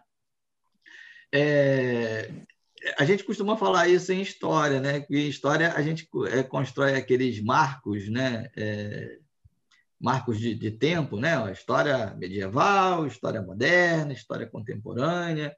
Mas aqueles marcos eles têm, eles têm um simbolismo porque o fato de passar da história moderna para a contemporânea não significa que os, algumas das características da história moderna tenham sido abandonadas no período contemporâneo com a gente é mais ou menos isso, né? Ele vai trazer é, muito daquela vivência católica que ele tinha. E, assim, ele está envolvido nessa discussão também, né? Porque é, ele se tornou presidente da, da Federação Espírita Brasileira pela primeira vez em 1889, né? Logo, logo após a proclamação da República. E, e, é muito curioso porque os, os espíritas eles defenderam assim a proclamação da República com festa, né? A Federação Espírita Brasileira elogia. Tem o tem o, um artigo que, que é muito curioso, né? Que é uma, uma psicografia de Dom Pedro I, publicado na, nas páginas do, do Reformador, logo depois da proclamação da República, ele dizendo que vai reencarnar no Brasil, que aquilo tinha sido um avanço para o Brasil, por aí vai.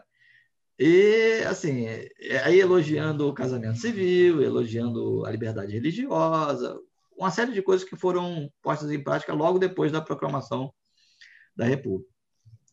Até que em 1890 surge o primeiro Código Penal da República, né? com três artigos criminalizando o espiritismo. Aí o amor acabou, né? Aí, aí foi, uma, foi, foi uma guerra, um, um problema muito sério, porque é, a gente já tinha um período conturbado. Esse período, até 1895, é chamado de República da Espada, né? onde se instaura o estado de sítio no, no Rio de Janeiro, as reuniões são proibidas, né? é, há uma, uma, divergência política, revoltas que estouram pelo Brasil e tal, e a criminalização da doutrina. Né? Essa criminalização ela foi muito efetiva é, para as religiões de matriz africana. Para os espíritas, foi muito pouco efetiva. A Federação Espírita Brasileira ela só sofreu algum tipo de visita logo no início do século XX.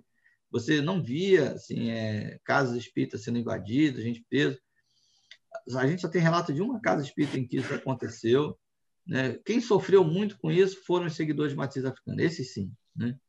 E quando aconteceu algum tipo de movimento contra os espíritas, tinha advogado. A Federação Espírita Brasileira ela é repleta de médico, de advogado, de político. Né? Era um outro público. Né? Então, Bezerra de Menezes ele assume essa primeira vez em 1889. Ele não consegue dar diretriz ao que ele queria, ele abandona a, a presidência em 1890.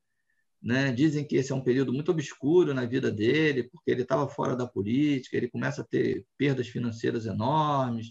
É, uma filha dele que ele gostava muito morreu. Né? Em, 1800, em 1900, quando ele morre, só tinha vivo quatro filhos dele.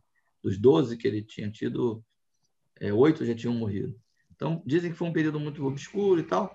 Aí, em 1895, ele assume de novo a Federação Espírita Brasileira, mas ele exige, né? ele faz uma exigência, que ele queria assumir a, a presidência da federação com poderes discricionários, ou seja, para ele fazer o que ele quisesse. Né? Concordam, ele assume a direção. O que, que ele vai trazer para dentro da federação? Espiritismo é religião.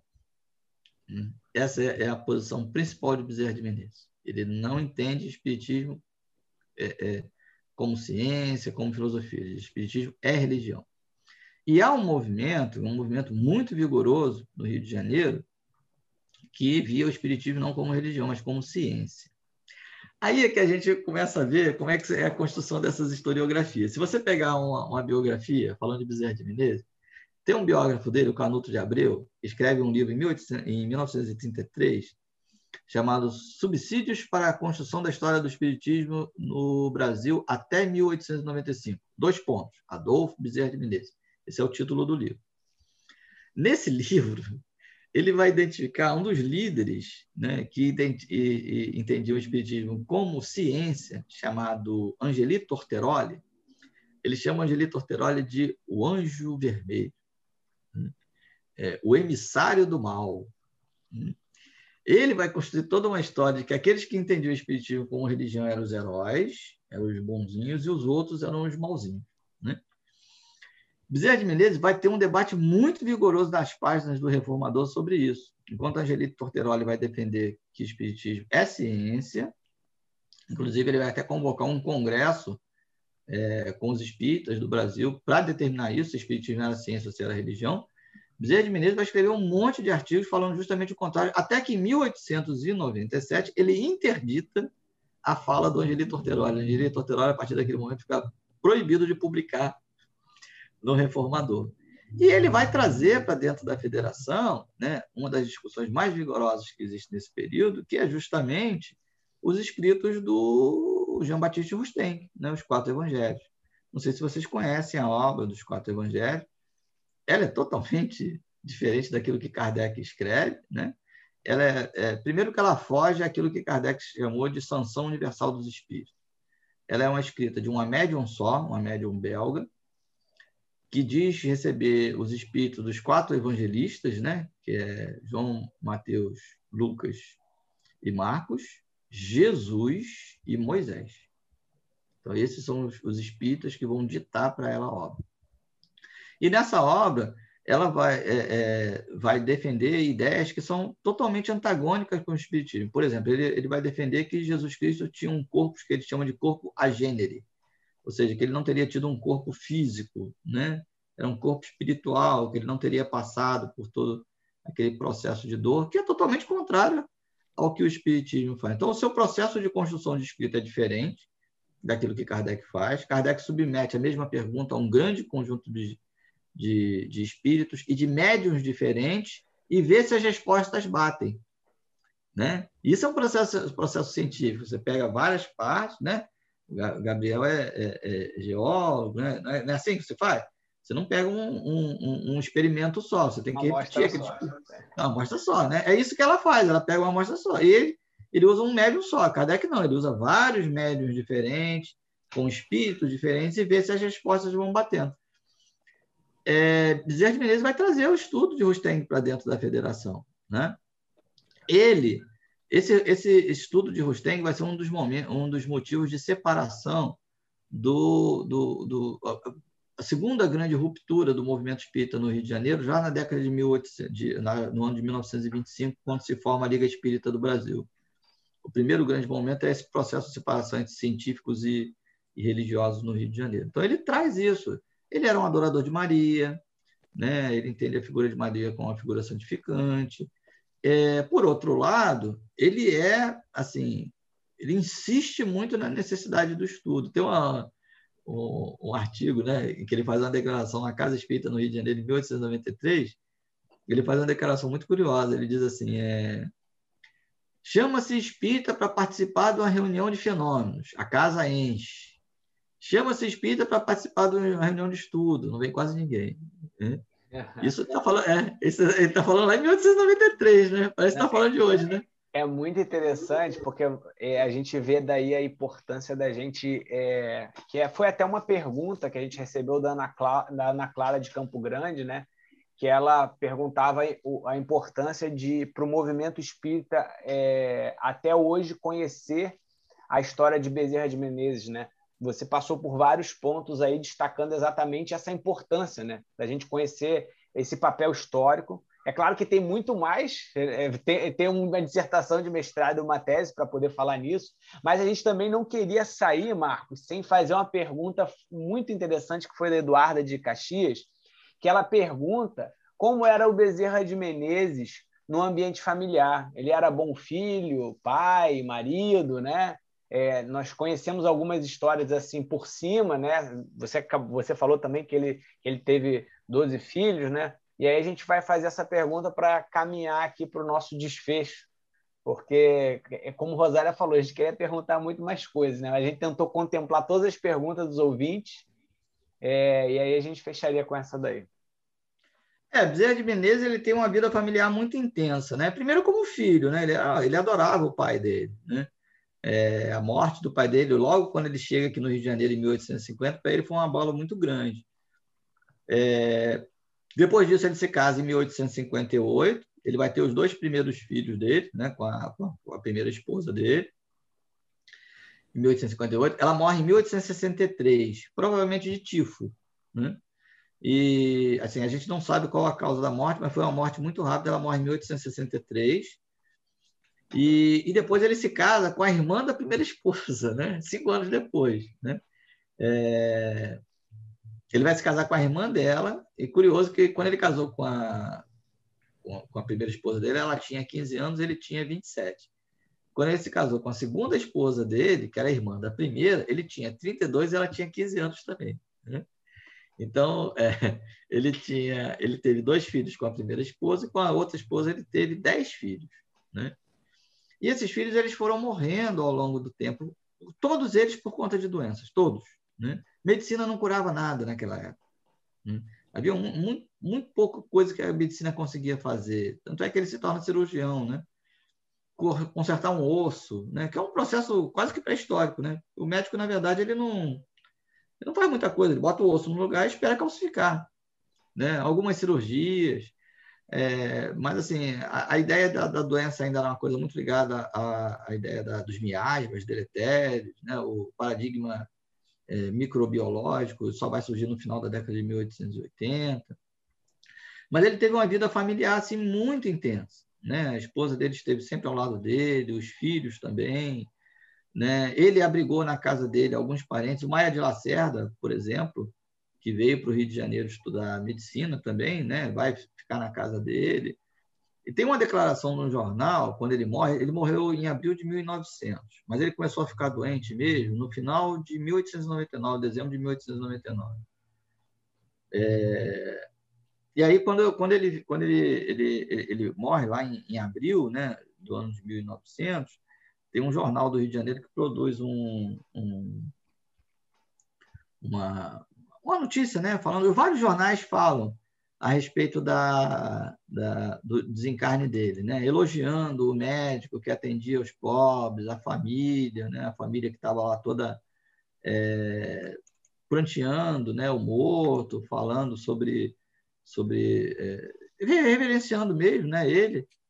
E, e um desses jornais ele faz um coloca uma notícia que é uma notícia assim que dá, eu acho que dá um pouco da dimensão né, de, de, de, de quem foi Bezerra de Menezes, né? como é que foi a, a construção da, da história de vida dele, né? das coisas que ele fez, das coisas, das coisas que ele produziu, né? em que ele diz o seguinte, que desde o dia anterior à morte dele, se produzia próximo à casa dele uma verdadeira procissão. Que, que se via naquela procissão? as pessoas pobres, as pessoas necessitadas, as pessoas que ele atendeu sem poderem pagar, né?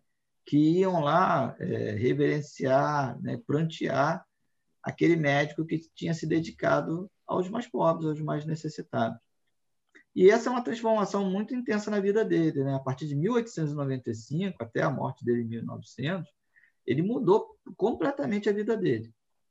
A partir daquele momento, ele se, ele se dedica exclusivamente à administração da Federação Espírita Brasileira e ao atendimento aos pobres e necessitados. Né?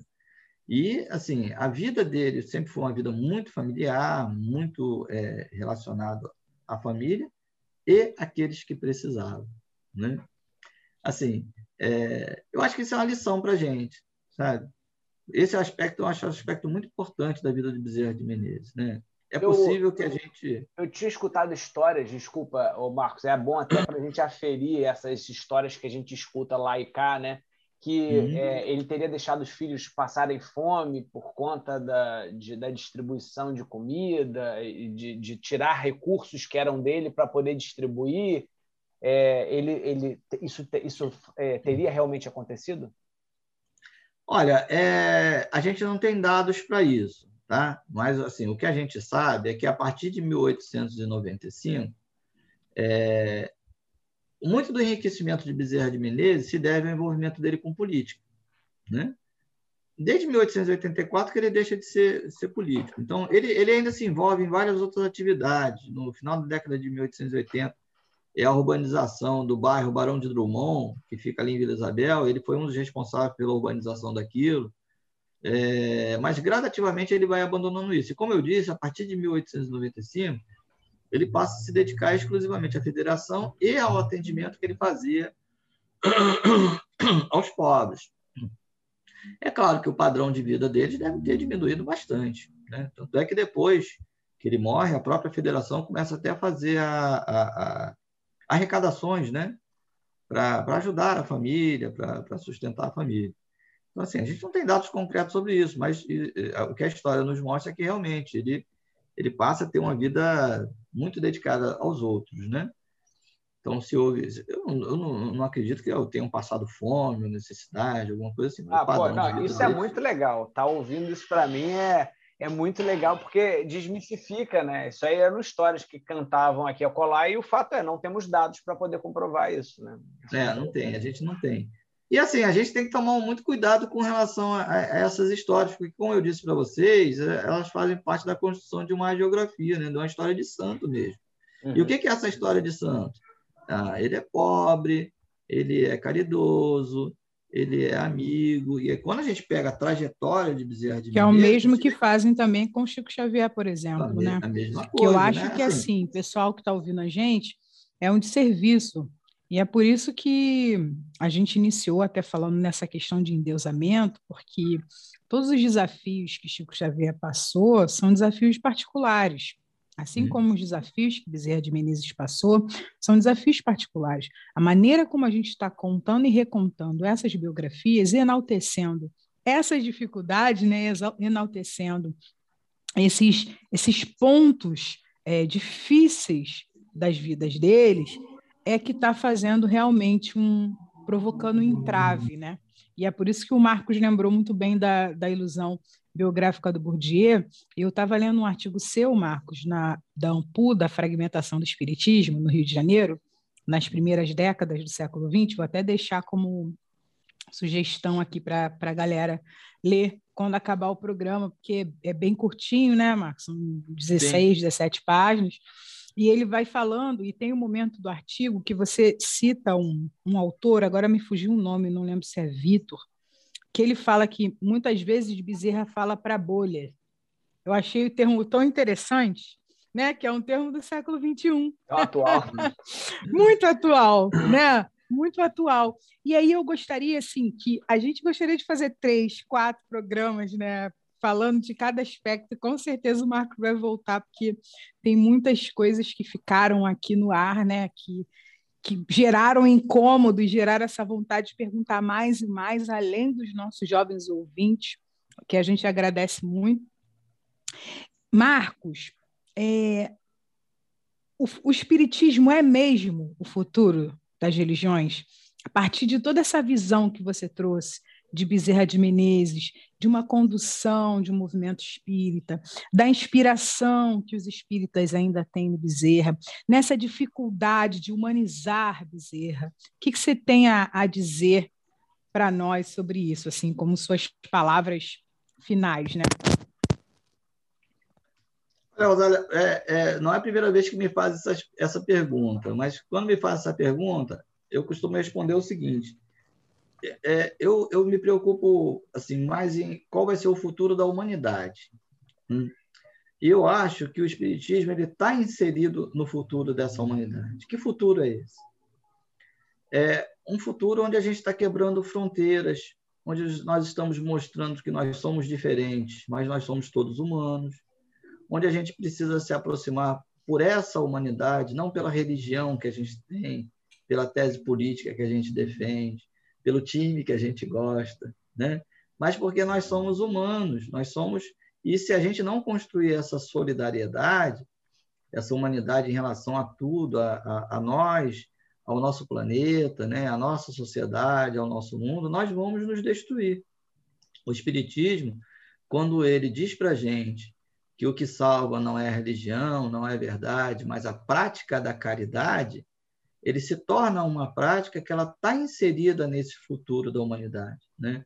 onde a gente deixa de se reconhecer pelos títulos e passa a se reconhecer pelas necessidades, pelo, pela, pela necessidade que nós temos de nos ajudarmos uns aos outros, de estarmos próximos uns dos outros. Tomara que o Espiritismo, né, em sua prática e em sua fundamentação, ela, ela comece e continue né, é, colocando como principal justamente essa sua face. Porque, senão, o Espiritismo vai se tornar uma religião como todas as outras uma religião que separa, que classifica e que condena. Né? Quando a gente vê algumas práticas de espíritas consagrados que dizem que um grupo é bom, outro grupo é ruim, eu não preciso citar nomes, a gente está vendo isso aí explodindo em todos os lugares. A gente está repetindo o que os católicos fizeram, a gente está repetindo o que os evangélicos fazem. Se você está no grupo bom, você vai ser salvo, você vai para o mundo de regeneração, você vai ser um espírito elevado. Se você não está, você vai ser condenado. Que a gente não caia nessa situação. E assim, eu acho que o futuro não está na minha mão, não, tá? Porque eu já passei do, dos 50, estou cobrando aí 60, E o futuro está na mão de quem está surgindo. Minha casa espírita, por exemplo, eu coloco o jovem para fazer palestra pública, eu brigo para jovem participar de reunião mediúnica, eu chamo o jovem para fazer direção de estudo, porque os jovens eles estão assim muito sedentos de quebrar né, esses processos separatistas que o espiritismo faz. Eu tenho, eu falo para as pessoas que eu tenho a felicidade de ter um filho homossexual. Meu filho mais velho é um homem lindíssimo né, e é homossexual. E a gente aprendeu muito né, com, com esse presente que a, que a espiritualidade deu para a gente, né, porque o Tiago é, nos levou assim a sermos mais humanos. Tanto eu, quanto a minha esposa, quanto o irmão. É, é um homem lindo. Né? A gente tem muito medo com a sociedade que a gente tem, que ele seja agredido, né? seja maltratado. Mas são essas pessoas que estão nos mostrando né, que a gente precisa nos unir nas nossas diferenças, né? e, e que o amor ele seja o mais importante de tudo, porque foi isso que sempre foi o mais importante. Acima de tudo, é, o meu filho, independente da sua sexualidade, das suas práticas, ele é meu filho, alguém que eu amo muito. E, e o Espiritismo que nos convide né, a gente colocar é, esse amor em prática. Desculpa. Nossa, Marcos, obrigado por esse presente, essa, essa troca. Esse momento que você abre seu coração assim e para falar da sua da sua intimidade, sabe? E você não só traz o esclarecimento, mas assim como você sensibiliza os nossos corações, né? Você toca a nossa inteligência o nosso sentimento, nos convocando para esse para esse momento assim. Qual é o espiritismo que a gente quer, né? Qual é o futuro que a gente quer, galera, para o Espiritismo? Rosália falou lindamente da última semana. Jovens, jovens, movimento espírita juvenil, a potência que está nas nossas mãos, nas suas mãos, de participar desse momento de construção daquilo que a gente realmente quer, de, uma, de, um, de, de inspirar, de atravessar essa nossa sociedade com, com um, um chamamento a, a uma igualdade entre sexo, uma igualdade entre todas as possibilidades de seres, né? Que a diversidade possa ser acolhida em todas elas. Obrigado por esse presente, Marcos. E a gente queria ir para o Lente em Foco pedindo você que deixe aí uma dica para os nossos ouvintes. Você tem aí alguma dica para os nossos ouvintes? Seja relacionado ao episódio ou não, filme, revista, passeio, qualquer coisa que venha na sua cabeça nesse momento? Olha, a gente, eu vou, eu vou deixar como dica o site do Núcleo de Estudos de História do Espiritismo da Universidade de Salgado de Oliveira. Por quê? Porque lá é, eu acho que os jovens, os espíritas, de uma forma geral, eles vão ter condições de encontrar trabalhos que falam do espiritismo em diversas formas diferentes. Né? Então, a gente tem, por exemplo, a Raíssa Wolff, que foi para a França estudar é, o Espiritismo na França. A gente tem o Renan Santos, lá da Universidade Federal de Santa Maria, que fala sobre Espiritismo no Rio Grande do Sul. A gente tem é, um companheiro que é professor da Universidade do Estado do Rio Grande do Norte, que estudou a construção da obra de Chico Xavier. Né? A gente tem eu que fala sobre cura e espiritismo, a, a Adriana Gomes, que trata sobre é, espiritismo e práticas jurídicas, a Angélica Almeida, que trata sobre espiritismo e loucura, né? O Rodrigo Farias que teve aqui a semana passada, que falou sobre os espiritismos modernos. Então assim é, é, é um local onde é, a gente vai, vai, você vai ter a chance de encontrar vários pesquisadores do espiritismo no Brasil e, se Deus quiser, quem sabe não saiam daí historiadores, sociólogos, antropólogos que queiram estudar também a história do espiritismo, serão muito bem-vindos. Né? Eu vou deixar uma dica bem rápida, já, já pulando para a Rosália, então, te agradecendo, Marcos, essa oportunidade. Para mim, assim, foi uma experiência riquíssima. Gostaria de ter muitas outras experiências dessas contigo. Fiquei feliz até de de, dessa ponte ruralina, não tem jeito. E Rosário está feliz pela ponte da Unirio, mas eu gostaria de deixar como dica para os nossos ouvintes para que participem do movimento de encontros de juventude que está sendo organizado para todos os momentos. No Rio de Janeiro, entrem no site do SERG, vejam como participar da construção da Comerge, participem de outros movimentos. A gente precisa se encontrar, a gente precisa se relacionar.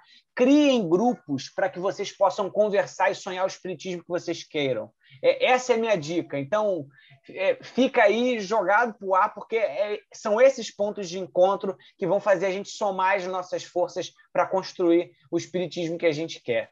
Rosa, minha amiga, um abraço no seu coração. Isso aí. Sua palavra e suas dicas finais. Deu tempo de eu me recuperar da emoção enquanto o Gabriel falava, porque o Marcos realmente trouxe para a gente assim tanta, tanta, tanta bagagem, né? Uma bagagem de pai, uma bagagem de historiador, uma bagagem de espírito imortal, vendo essa experiência maravilhosa na Terra nesse tempo tão desafiador que a gente está vivendo, ter pessoas como Marcos, né, disponíveis e dispostos a falar sempre presentes para o movimento espírita e para a vida, para nós é uma alegria muito grande. Obrigada, Marcos, obrigada mesmo. Como uma dica, vou deixar aqui o Horizonte Espírita, o Instagram, o episódio 44, que o Marcos fala sobre Bezerra de Menezes. Vou trazer também a dica do Marcos do Pierre Boudier, a ilusão biográfica, que é realmente o que o Marcos está dizendo, né? É essa questão da gente pensar é, não no indivíduo, mas como todo o coletivo, né? Todo o coletivo faz parte dessa construção. E a gente precisa olhar para o todo, né? E muitas vezes a gente acaba caindo no equívoco da santificação. E também na dissertação do Marcos, que está lá, que é da Unirio, Cura do Corpo, da Cidade da Alma, medicina, política e espiritismo na trajetória de Adolfo Bezerra de Menezes.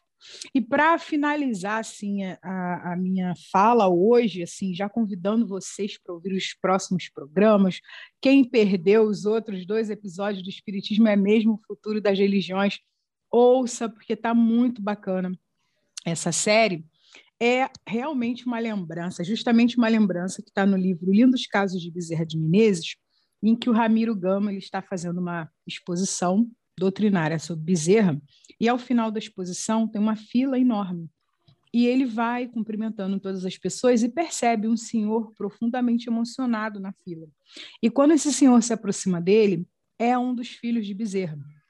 E ele abraça o Ramiro Gama, muito emocionado, porque ele diz que só ali, naquele momento, naquela exposição, é que ele entendeu a verdadeira herança que o pai dele deixou, né? Que são as heranças de construir um mundo novo, as heranças de repensar a humanidade, de repensar em todos os processos da nossa vida, não somente a herança material, né? A gente está gravando esse programa aqui em agosto, que é o mês dos pais, do papai Marcos, do papai Gabriel, do meu papai. É um momento em que a gente reforça, meus amigos ouvintes, a importância das figuras paternas, a importância da parceria que o Tiago tem, que ele encontra no Marcos, a importância da parceria que a Helena tem, que ela encontra no Gabriel. E a gente deseja que os nossos ouvintes que estão homens na Terra hoje, que assumam amorosamente esse papel, porque ele vai fazer